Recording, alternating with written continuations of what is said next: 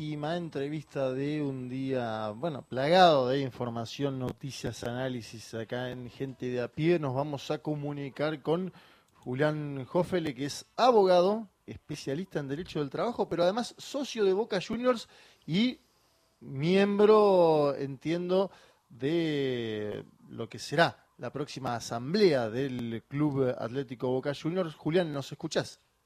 Hola, ¿qué tal? ¿Cómo andas, Juan? ¿Todo bien? Bien, te saluda acá Juan Manuel. Gracias por eh, atendernos en eh, Nacional. Bueno, consultarte, eh, obviamente te podríamos llamar y tener opiniones tuyas sobre mil cuestiones. De hecho, están pasando temas, ¿no? Temas con, con, con, lo que viene en el trabajo, un posible DNU de parte del gobierno de Javier Milei que apunta a eso, pero por el momento hablemos de Boca.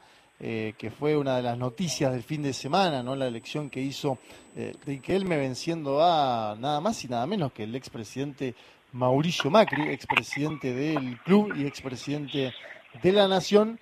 Primero, ¿qué significó una, una elección tan holgada a favor del oficialismo con una campaña que se había nacionalizado, ¿no? Al, al punto de que el propio Macri, en numerosas conferencias de prensa, y entrevistas a los medios de comunicación había puesto la cara antes de la elección. No, indudablemente lo que decís es eh, central. Macri se, lo tomó como una revancha personal volver al club y puso la cara eh, durante toda la campaña. Digo, estuvo ahí muy presente a pesar de que en el último momento se borró. No terminó yendo a votar en la propia elección que lo llevaba como candidato a vicepresidente. Eh, de hecho, se había hecho viral algún video en el que decía no votar es como tirar la toalla, alguna cuestión así vinculada a otra, a otra elección. Bueno, en este caso, Macri no terminó yendo a votar, a pesar de que incluso el presidente de la Nación fue a acompañarlo en la elección, ¿no? Eh, bueno, la verdad que es un triunfo espectacular porque es contra todo y todos, literalmente, digamos. La gran mayoría de los medios de comunicación tuvieron durante días un discurso permanente alrededor del tema padrones, alrededor del tema socios, planteando una y otra vez cuestiones que estaban lejos de la realidad y que terminaron, yo creo, incluso perjudicando las posibilidades electorales de la propia fórmula de Ibarra y Macri. Creo que a ellos mismos terminaron por demostrar lo que querían hacer con el club de antemano, ¿no? Si iban el 2 de diciembre a la elección a votar, bueno, quizá algún socio decía, bueno, tienen buenas intenciones, eh, les acompañaba alguien más. Por más que no tenían chance de ganar, creo, en ese momento, les podría haber ido un poco mejor. Ahora, esta idea de llevar toda la justicia, de impedir que se vote y de demostrar que la intención final era intervenir el club con fines de eventualmente privatizar, bueno, dejó las claras cuál era la intención y creo que hizo que sea más fácil la decisión todavía para los socios y socios.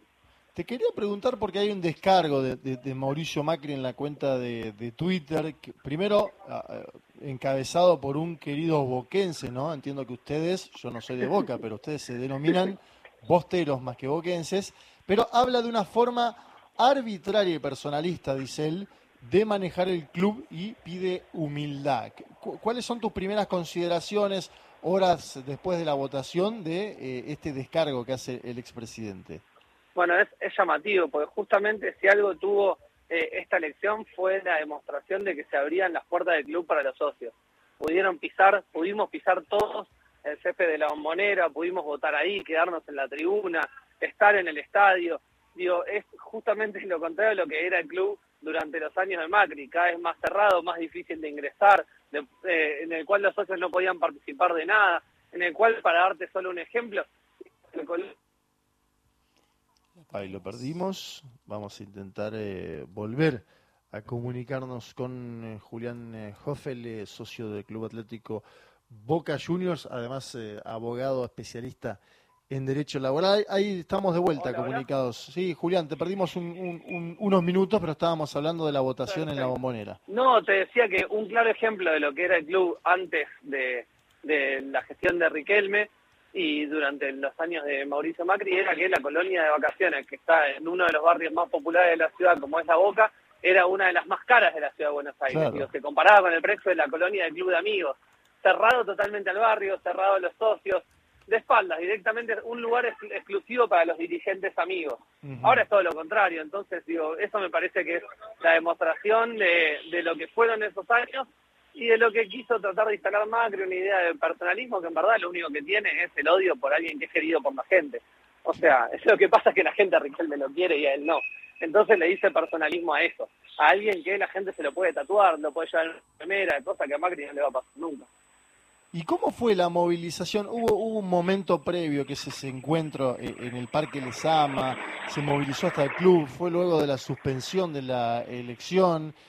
Me acuerdo que en esos días también surgía mucho en conocimiento público un abogado, ¿no? Que, que, es, que, es quien, quien actuó, no me acuerdo el nombre, ustedes lo sabrán bien. Walter Krieger. Bueno, que ponían en juego a boca y la cara de Walter Krieger, ¿no? En, en, las cuentas de Twitter, que era una broma, pero no tan broma, porque la verdad que jugó un papel eh, impresionante. Se configuró el, el poderío del, nuevo presidente, hasta ahora vicepresidente Riquelme dentro del club. ¿Ya lo tenía? ¿Cómo, ves eso? No, yo creo que fue muy importante la movilización, que se demostró una vez más que eh, ocupar el espacio público, que mostrar la, la, la, posibilidad o el rechazo que había a esas decisiones judiciales era importante y creo que marcó un antes y un después. No sé si se hubiera votado el 17 si la gente no se movilizaba. La justicia estaba haciendo literalmente lo que quería con la elección. Digamos, estaban designando los jueces que eh, se iban excusando uno tras de otro porque habían sido hechos socios de la mano de Angelici. Era un momento de mucha confusión y en el cual parecía que se podía hacer cualquier cosa. Y esa movilización fue un punto de inflexión, sin duda, fue multitudinaria, pero además fue muy de boca. O sea, eh, mucha gente que fue genuinamente en defensa del club, en, contra de la intervención. Digamos, no eran solo las agrupaciones que de por sí acompañan al oficialismo. Fue mucha gente que decía, che, yo eh, capaz no en la gestión que más me gustó, no, pero estoy acá, quiero bancar esto. Digo, se notó mucho que no se puede avanzar contra un club como Boca en búsqueda de una intervención y eso que solo había sido por la postergación de la elección. Imagínate si eso hubiera avanzado hacia el camino que, que se quería recorrer. Y creo que sí, que ratificó ese, ese apoyo a Riquelme, pero ese apoyo... Ahí lo perdimos nuevamente a Julián Hoffel, nos está hablando del el apoyo al titular de Boca Juniors en la eh, eh, elección que hubo este fin de semana. Eh, vamos a intentar.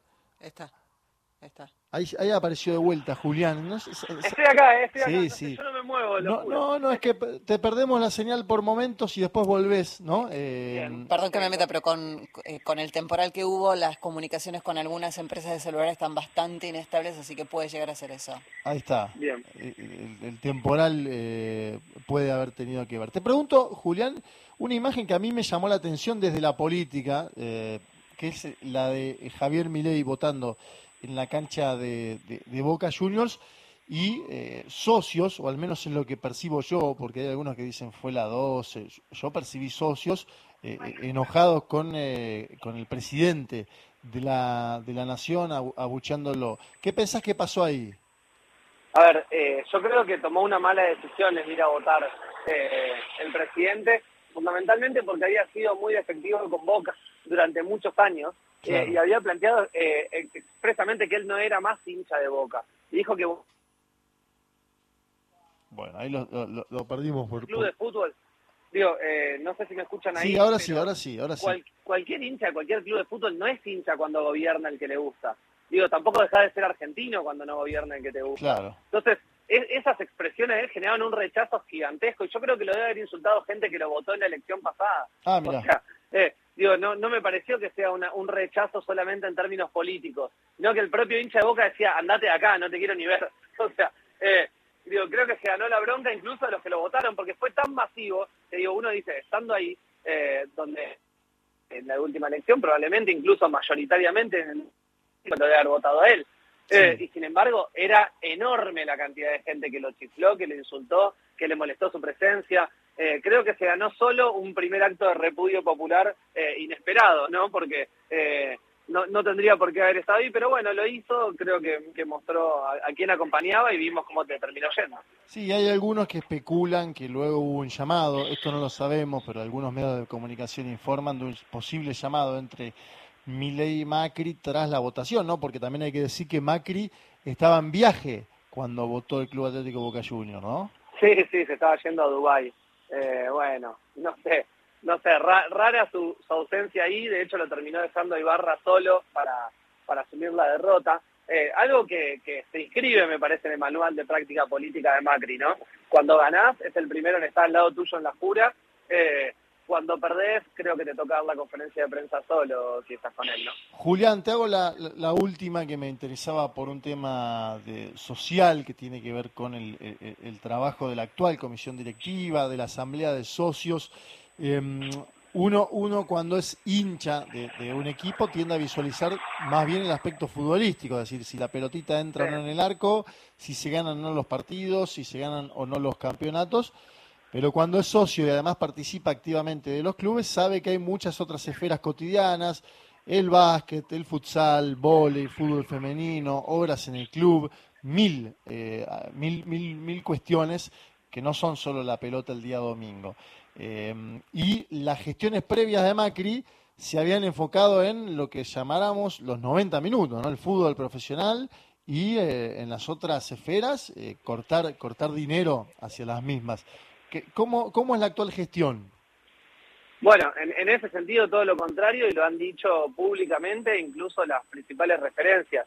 Por darte ejemplo del fútbol femenino, ya salieron a decir que estaban muy contentas con el triunfo de Riquelme porque eh, había visibilizado, impulsado, apoyado el crecimiento de las gladiadoras. En términos del vóley, ni hablar, era un deporte que había querido cerrar la sesión anterior planteando que era deficitario. Como si se pensara el club es como solo lo que genera ingresos, ¿no? lo cual es un delirio total.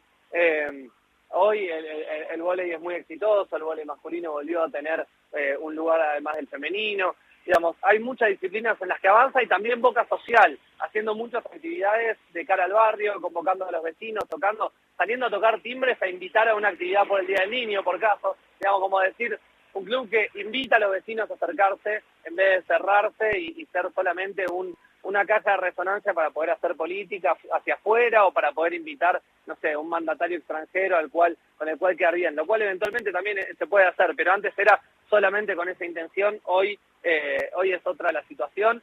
Obviamente hay muchos desafíos todavía, eh, está claro que, que hay una búsqueda de la mayoría de los socios de ampliar el estadio y, eso creo que, que es una deuda pendiente, pero que solamente se puede lograr si se comienza por defender al club como asociación civil.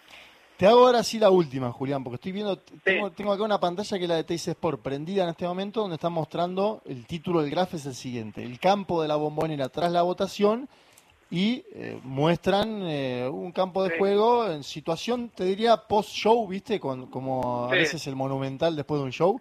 Eh, me da la sensación de que esta nueva gestión de, Boca Junior va a, va a empezar a, tener estas cuestiones también desde algunos medios de comunicación, por ahí más alineados al expresidente o históricamente alineados al expresidente, de, de, erosión ¿no? De, de, su figura después de un triunfo que fue bastante amplio ¿Cómo ves eso? ¿Ves que sucede así o no? Bueno, puntualmente con lo que decís, el, caso es clarísimo, ¿no? Digamos, hubo primero un temporal sin igual en estos días, ante lo cual las carpas que instaló el club se sostuvieron, digamos, se han caído eh, estructuras enteras de escenarios de distintas fiestas y eh, las carpas estaban ahí el día de la votación, lo cual fue espectacular porque implicó que la organización había estado bien hecha, preparada incluso para esa contingencia, cuando no hubo luz hubo generadores para garantizar que no haya ningún problema durante la elección.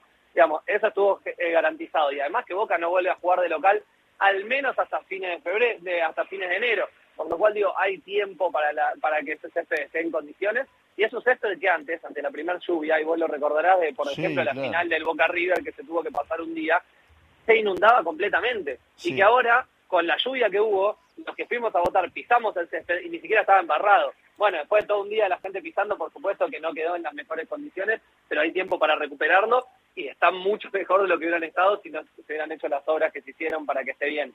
Y bueno, y sí, así va a ser con probablemente los medios de comunicación hegemónicos en contra, pero creo que también hoy la gente eh, consume otras cosas, consume otros medios y, puede encontrar otras fuentes de información. Eh, creo que esos propios periodismo, periodismo deportivo que ya todos conocemos eh, se quedó en un lugar en el cual ya todos identifican lo que dicen. Quizás lo ven porque es lo más práctico, pero todo el mundo desconfía de lo que escucha ahí.